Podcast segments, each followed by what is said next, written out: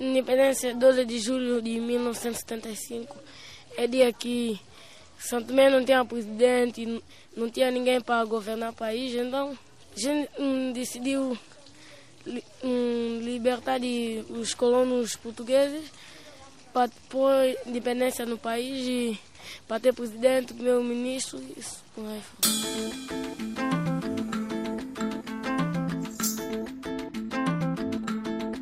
Roça Agostinho Neto, 12 quilómetros de São Tomé, última semana de junho de 2022. Quantos anos tens? Vou fazer 12. Vais à escola? Sim. Como é que é a vida aqui na, na roça? Aqui? Aqui é vai, vai a Guadalupe, vai para a escola, vem, brin, brinca, come, faz essas coisas, vai para a igreja. Aqui na roça é vida normal mesmo. Aqui tem muitos frutos, tem jaca, fruto que a gente come, é divertido, a gente brinca muito aqui, é divertido. Não tens falta de nada? Gostavas de ter coisas que não tens? Coisa que eu queria ter aqui é ter videogame que eu não tenho. Como é que vai a vida aqui na roça, Agostinho Neto? Aqui o que nós estamos mal dele é a falta de emprego. Emprego, roça está a acabar, nós não temos emprego. Existe muito jovem que já acabou estudo, tem que trabalhar campo, porque não há bolsa. Bolsa está a ser difícil. Muitas crianças metem documento na embaixada, tomam indiferido. Eu recordo que no dia da independência de Santo Meio Príncipe, foi em 1975. Eu era criança, mas era muito bonito e era muito bom. Agora, a independência está fundada, porque agora, hoje em dia, a independência não, não se faz nada como uma independência, mas como era antigamente. Eu trabalho no campo para sobreviver na vida. Mas, algumas vezes, aparece algum trabalho, eu trabalho. E como é que está a vida para os jovens aqui em, em São Tomé, aqui na Roça Agostinho Neto? Falta de mais oportunidades para os jovens porque há muitos jovens que terminam é, é, o ensino médio e fica sem, sem uma forma de fazer alguma coisa para, pronto, um emprego para subir na vida. Trabalho campo e a roça, a minha roça própria, que eu trabalho. Tive empregado, mas depois estou desempregado já, já há seis anos. Sou pai de quatro filhos. Se eu não ver algum buscado para ganhar um dinheiro para saltar um solfão, como se diz, fumo das 15, né? É um pouco chato, é um pouco difícil. Depois estamos com uma água, a utilizar uma água inadequada, né, que é uma água do rio. Não temos uma água potável aqui na comunidade, é uma comunidade tão grande. Quantos anos é que tem? Tenho 22 anos. E, e eh, na escola uh, estudou uh, a história sobre a independência de São Tomé? Bom, dia 12 de julho aqui, aqui na roça comemoramos sobre, tipo, comemoramos, fazemos festa, fazemos discoteca, tipo, tomar uns copos à noite, que porque dizem que dia 12 de julho é um dia muito importante da roça, não sei o que lá. Olha, vocês são duas jovens portuguesas voluntárias, trabalham aqui na roça, o que é que vocês estão aqui a fazer?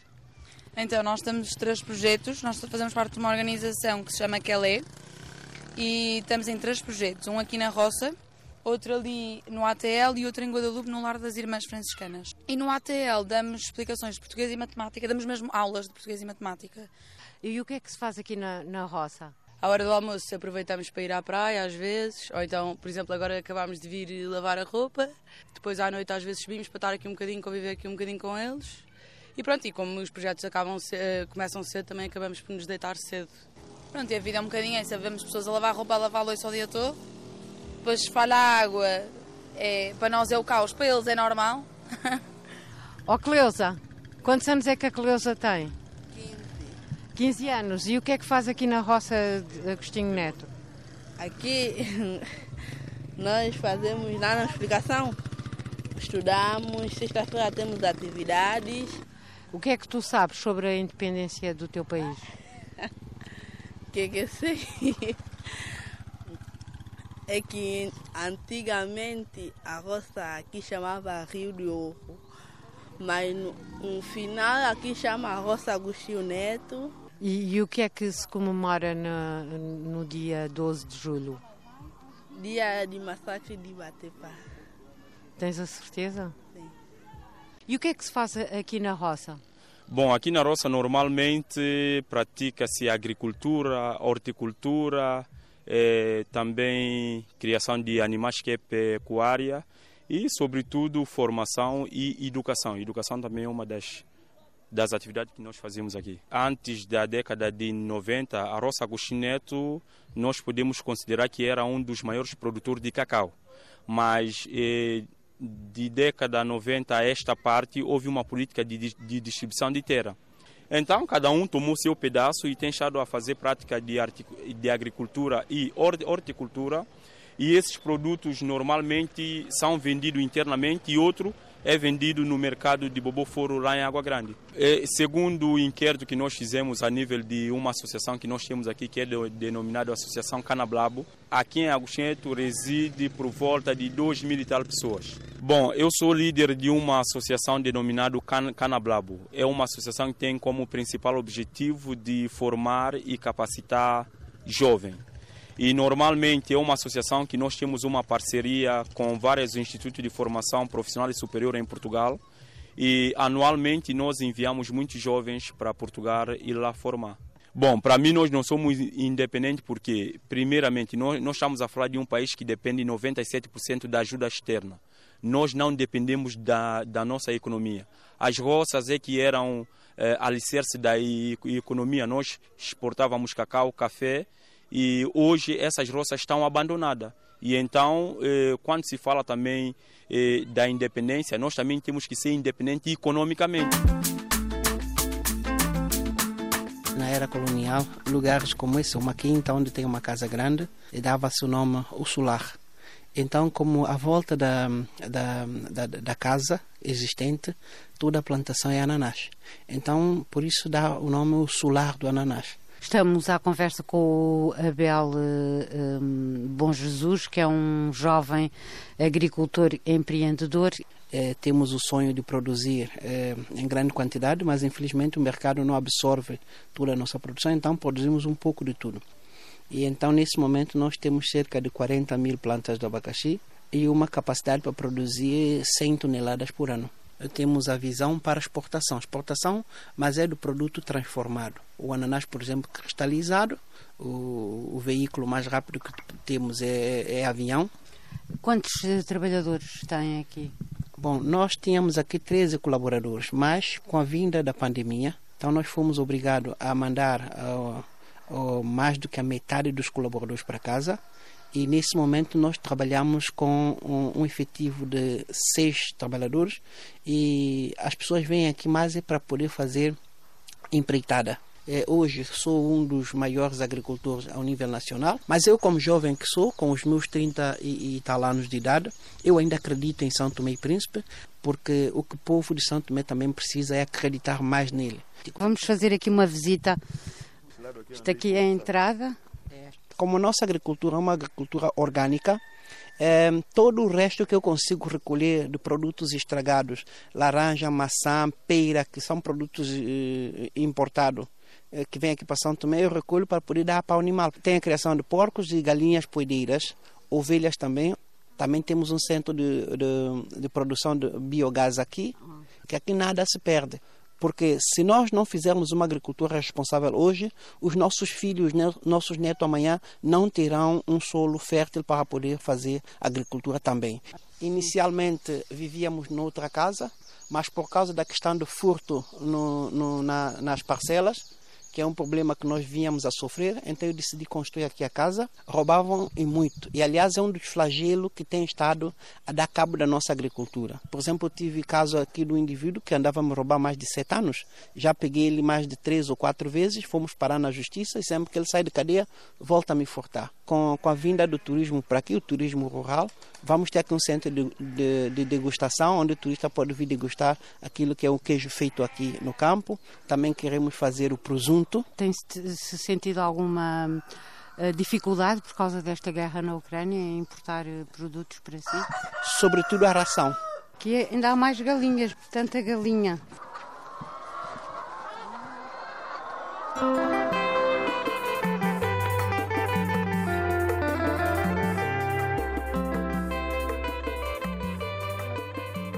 Estamos aqui no gabinete do Dr. Celso Matos, que é o bastonário da Ordem dos Médicos. Qual é o estado da saúde aqui em São Tomé? Dado ao nível de organização que temos uh, no Sistema Nacional de Saúde, uh, problemas relacionados também com os recursos humanos, infraestruturas, doenças emergentes, uh, novo perfil epidemiológico, todas essas questões para o nosso país pobre leva a que a situação seja uma situação preocupante para já. São os partidos políticos que, que organizam, que, que gerem a saúde, cada um que vence as eleições. Hoje temos apenas um hospital central e os centros de saúde. Construíram-se vários centros de saúde eh, mais próximos das populações, isto é bom, mas infelizmente esses centros de saúde não estão constantemente abertos, não, não fazem consulta de especialidade, não temos médicos especialistas, essa é outra questão. Muitas especialidades, algumas especialidades que não têm nenhum médico. Outros serviços em que são colmatados com, com médicos cooperantes que fazem trabalho por missões. Não é? é alarmante o que acontece em termos de traumatismo de Santo Meio Príncipe quando as pessoas, por, pela situação socioeconômica, usam um meio de transporte que é mototáxi, com, com uma exposição ao acidente é muito elevada. Em média, anualmente, perdemos 25 a 30 jovens eh, falecem anualmente por acidentes de viação. Outros problemas graves que nós temos é, é a taxa de alcoolismo. Tenho ouvido uma, uma campanha na rádio como é que está a situação da dengue? É preocupante? Vem ser mais um problema para o, para, para o Sistema Nacional de Saúde, não é? Se antes tínhamos o paludismo, agora vem o dengue. Pela capacidade de resposta em termos terapêuticos, é uma, é uma doença que, que facilmente eh, pode levar a vida da, da, da população.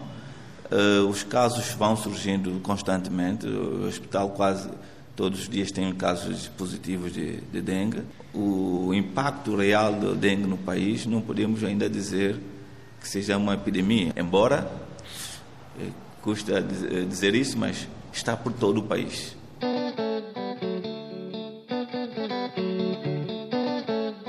Estamos aqui no escritório do, do, do Dr. Adelino Pereira, que é ex-procurador-geral da República e também um advogado e consultor. Estamos a comemorar 47 anos de independência de São Tomé. O que é que mudou desses 47 anos para cá? O balanço que nós fazemos desses 47 anos, salvo raríssimas exceções, eh, não é muito positivo. Eh, basta ver aquilo em que nós nos transformamos, aquilo que é o país hoje, aquilo que são as expectativas dos seus cidadãos eh, e um conjunto, o subdesenvolvimento em que nós estamos. Eh, água, eletricidade, justiça. Eu culpo a classe política por isso. O Estado não consegue corresponder às expectativas dos cidadãos, em que nós temos um conjunto de pessoas, eh, nomeadamente a classe política, que habituaram-se a sentar e viver em custa do Orçamento Geral do Estado. Vamos à sua área, que é a área da justiça. Um descalabro autêntico. Mas aquilo que acontece na justiça é que a justiça está refém de um conjunto de, aquilo que eu costumo dizer de bando de malfeitores. Nós temos casos sucessivos e documentados uh, na comunicação social em que demonstra essa promiscuidade existente entre a política e, e a justiça. Uh, temos uma nova geração de juízes com, com vontade de trabalhar e que alguns uh, têm feito bom trabalho. Uh, mas depois o grande problema está uh, no topo. Sucessivos casos de corrupção uh, que são denunciados, como se usam o dinheiro dos cofres dos tribunais. Qualquer cidadão que tenha necessidade de ir à justiça, de ir aos tribunais, sabe que, em princípio, não verá os seus problemas resolvidos. Diminui-se consideravelmente o valor das custas judiciais. A questão é que qualquer cidadão da justiça ou tribunal ele não tem assegurado as mínimas garantias de que o seu processo vai ser tratado com a devida justiça, com a imparcialidade eh, que é suposto os juízes terem. Porque os partidos veem os juízes, muitas vezes, eh, já presenciei situações e dizem, não, aquele juiz é nosso, nosso de um, de um determinado partido o facto da justiça não, não funcionar leva a que haja uma impunidade. Ninguém é responsabilizado.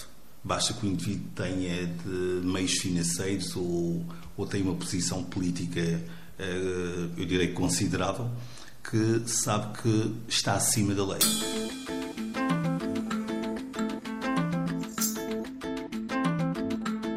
A Sónia Magalhães é, é investigadora. Sou mestre em Ciências de Educação pela Universidade Nova de Lisboa.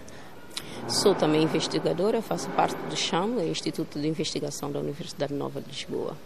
Atualmente estou a lecionar na Universidade de Santo Tomé, mais concretamente no ISEC, na Escola de Formação de, dos Professores.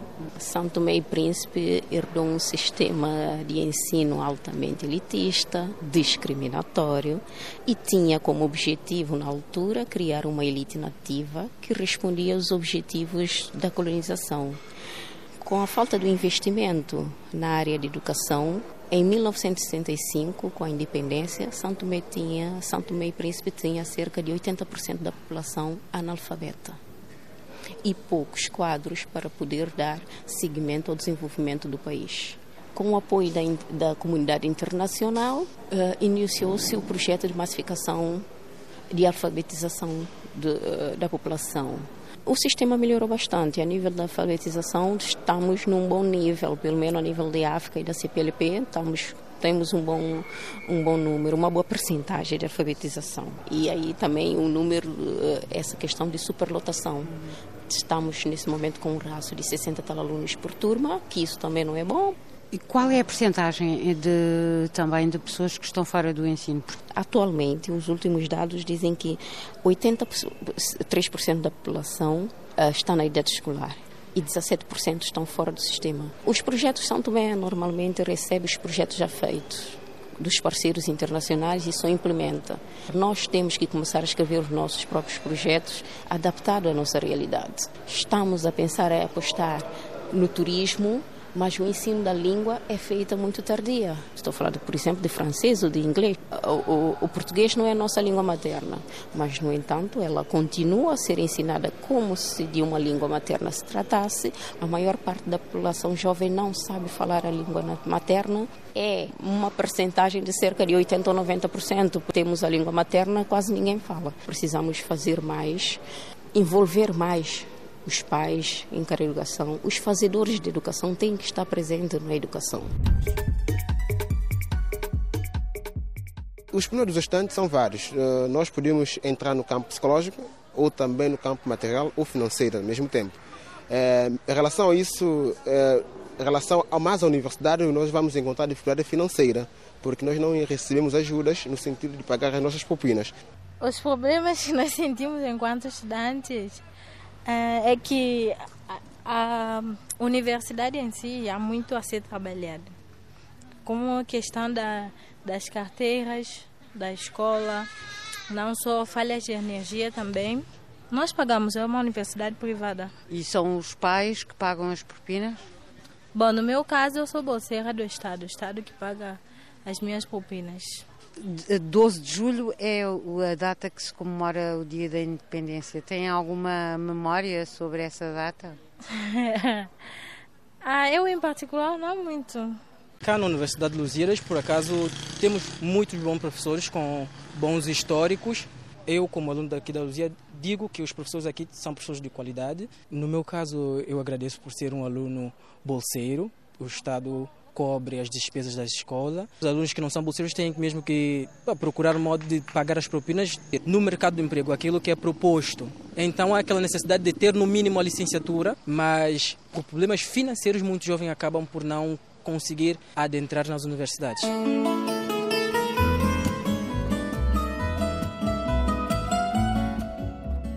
O senhor Jorge Vacas que já está em São Tomé há quantos anos? Desde 1950 e tal. Vim parar a São Tomé porque, olha, sou descendente de família pobre. A única hipótese era, era emigrar. Vim sozinho. Com quantos anos? Com 13 anos. Até Lisboa, o meu pai trouxe-me, o meu falecido pai. Trouxe-me até, ao, eh, até ao pé do barco. Qual era o navio que você embarcou? O navio Pátria. Era um, é um contentor transformado em, em, em dormitório com beliches, quando arrumei a mala, para dizer adeus ao meu pai. Devia estar a chorar, possivelmente. Imagino que é largar uma criança com 13 anos E no barco, olha, agora vai. Porquê São Tomé? Porque tinha cá pessoas de família. Trabalhei no comércio sempre. Eram tempos difíceis. Estávamos na era colonial. Esta cidade tinha 4 mil portugueses. Os patrões eram duros connosco. Naquela altura eram portugueses. O comércio local era tudo português. A empresa chama-se Luís e Fonseca Limitada. Eh, e eu mantive o nome da empresa muito antes da independência. Quantos anos é que tem? Eu, 70 eh, e tal, quase 80. Aqui vende-se tudo um pouco. O comércio africano é um comércio, não é um comércio especializado em determinado artigo. Acha que mudou alguma coisa nestes 47 anos da independência de São Tomé? Portugal esteve aqui e, e marcou bastante toda, toda a formação são tomense. Não é o mesmo, mas é muito, é muito semelhante. Eu vou continuar em São Tomé. Claro que é a minha terra, foi a terra que me criou. Tudo o que tenho foi São Tomé que me deu. E é aqui que eu quero continuar. Você sente-se um português em São Tomé? Eu vivo eh, como São Tomense em São Tomé. Há falha de gasolina no país, então há motivo de todos nós estamos aqui para abastecer. Fala de, da gasolina, há motivo de muita gente aparecer. E qual é o preço da gasolina? Por litro está 35 dólares. O que está à vista, o país está bandalhado. Não há, não, não, não há, tem como. Não há nada. A população está mal. Prometeu, prometeu, prometeu, não tem nada, o país está mal. Nós estamos sem gasolina, já tem, já está fazendo oito dias, o governo está prometendo, diz, está vindo, está vindo, não tem gasolina, não tem dia de hoje. O, governo disse que jovem é, é a alavanca do, do, país, mas não é isso que está tá acontecendo. Porque estamos cada vez, estamos a degradar junto com os mais velhos, porque os mais velhos não há motivação para nós acreditarmos no país. É preciso de combustível, é preciso de energia. Ontem, antes de ontem, não havia energia. Está vendo? Não tem combustível. É preciso de transporte para locomover. Não tem como. Estou aqui andando, bombas, bomba e bomba, à procura de combustível. Não tem como agora fazer algum serviço para cliente. Eu tenho quase 40 anos mas já praticamente já não tenho esperança que o 12 de julho, mais outra data, vinha, vem melhorar com a situação no país. Não, não vem, não vai não. É só promessas, ninguém fala a verdade. Aliás, nenhum, nenhum político fala a verdade.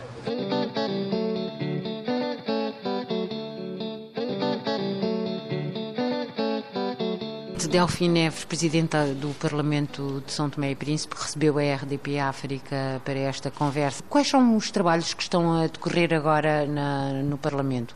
Neste momento estamos na segunda sessão legislativa deste ano, que irá concluir no dia 15 de agosto e, como sabe, o Sua Excelência Presidente da República marcou as eleições legislativas, autárquicas regionais para 25 de setembro.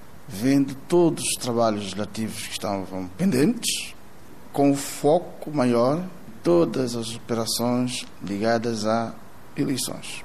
Neste preciso momento, nós já concluímos todas as legislações que tinham a ver com eleições. Tínhamos que dar posse à Comissão Eleitoral, também já foi feito. E o que é que destacaria eh, desses trabalhos que, que estão a decorrer? É, neste momento, o que mais se destaca tinha a ver com a lei de paridade. Ter mesmo uma lei de paridade, como eu costumo chamar de lei de, da zebra, tanto a 50%.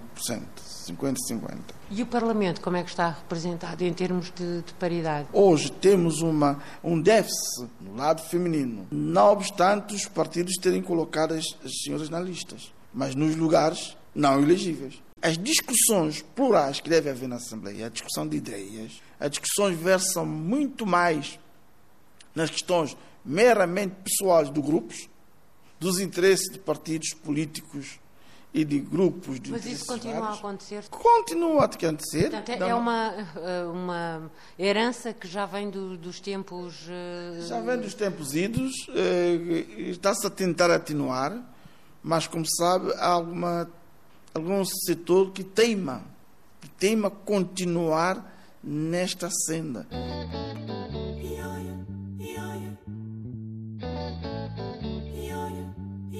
Estamos aqui na residência pessoal do Dr. Manuel Pinto da Costa, o primeiro presidente de São Tomé e Príncipe, para falarmos destes 47 anos de independência. Depois de 500 anos de dominação, tivemos a escravatura, depois o colonialismo, há dúvida que 12 de julho Foi um, um dia extraordinário para o povo Santo Tomé e Príncipe. E tivemos um percurso desde 75, começamos numa situação muito difícil. Tínhamos três, quatro médicos, 12 engenheiros e alguns técnicos. E a nível da administração, só tínhamos funcionários com quarta classe. Dez anos depois, de 90% da população que era analfabeta, passamos a ter 23% de analfabetos. Repara que a nível africano, nós somos o país africano, um dos países africanos com o maior nível de alfabetização. Sente que alguma marca da sua governação ficou ainda hoje na sociedade de São Tomé? Eu, eu acho que sim. Fiz no, no tempo do Partido Único, não tomava nenhuma decisão essencial sem consultar as comunidades. E até hoje, esse, esse hábito ficou de consultar as comunidades. Só que os partidos políticos só fazem isso no momento das eleições. Hoje em dia, sente-se com o sentimento que cumpriu o seu dever como presidente? Eu cumpri com o meu dever, sim senhor, cumpri. Fui presidente da República até 1990 e em 91 tivemos a primeira eleição multipartidária. Quando eu falar de Pinto Costa, é dizedor. O, o que não dizem é que Pinto Costa é que abriu espaço para surgir novos partidos. A democracia é uma coisa, é uma coisa boa, sim. Já tem 84 anos, estou é certo ou é errado? Não, vou fazer 85. Qual é a vida do Dr. Manuel Pinto da Costa? Eu todos os dias estou numa comunidade, contato com as pessoas, estou, converso, porque eu quero sentir o que é que as pessoas pensam, quais são as preocupações. Eu aqui já recebi quase todos os dirigentes dos partidos políticos. Vou, vou transmitindo a, o que é que eu penso sobre diversas questões. Resta saber se esses conselhos, essas opiniões são, são tomadas em, em consideração. Vêm eleições, uh, eleições legislativas, regionais e autárquicas do Príncipe. O que é que tem a comentar sobre isto? Eu, se tivesse poder, eu não faria as eleições agora, por uma razão. O país está com tantos problemas: crise económica, crise social, crise, crise, crise. Vamos agora às eleições. Haverá um partido que ganha. Mas resta saber se ganha se vai resolver os problemas. Qual é o rumo que nós devemos tomar? É em função disso é que podemos elaborar depois um, plano de desenvolvimento. É com base nesse plano é que nós podemos obter a união.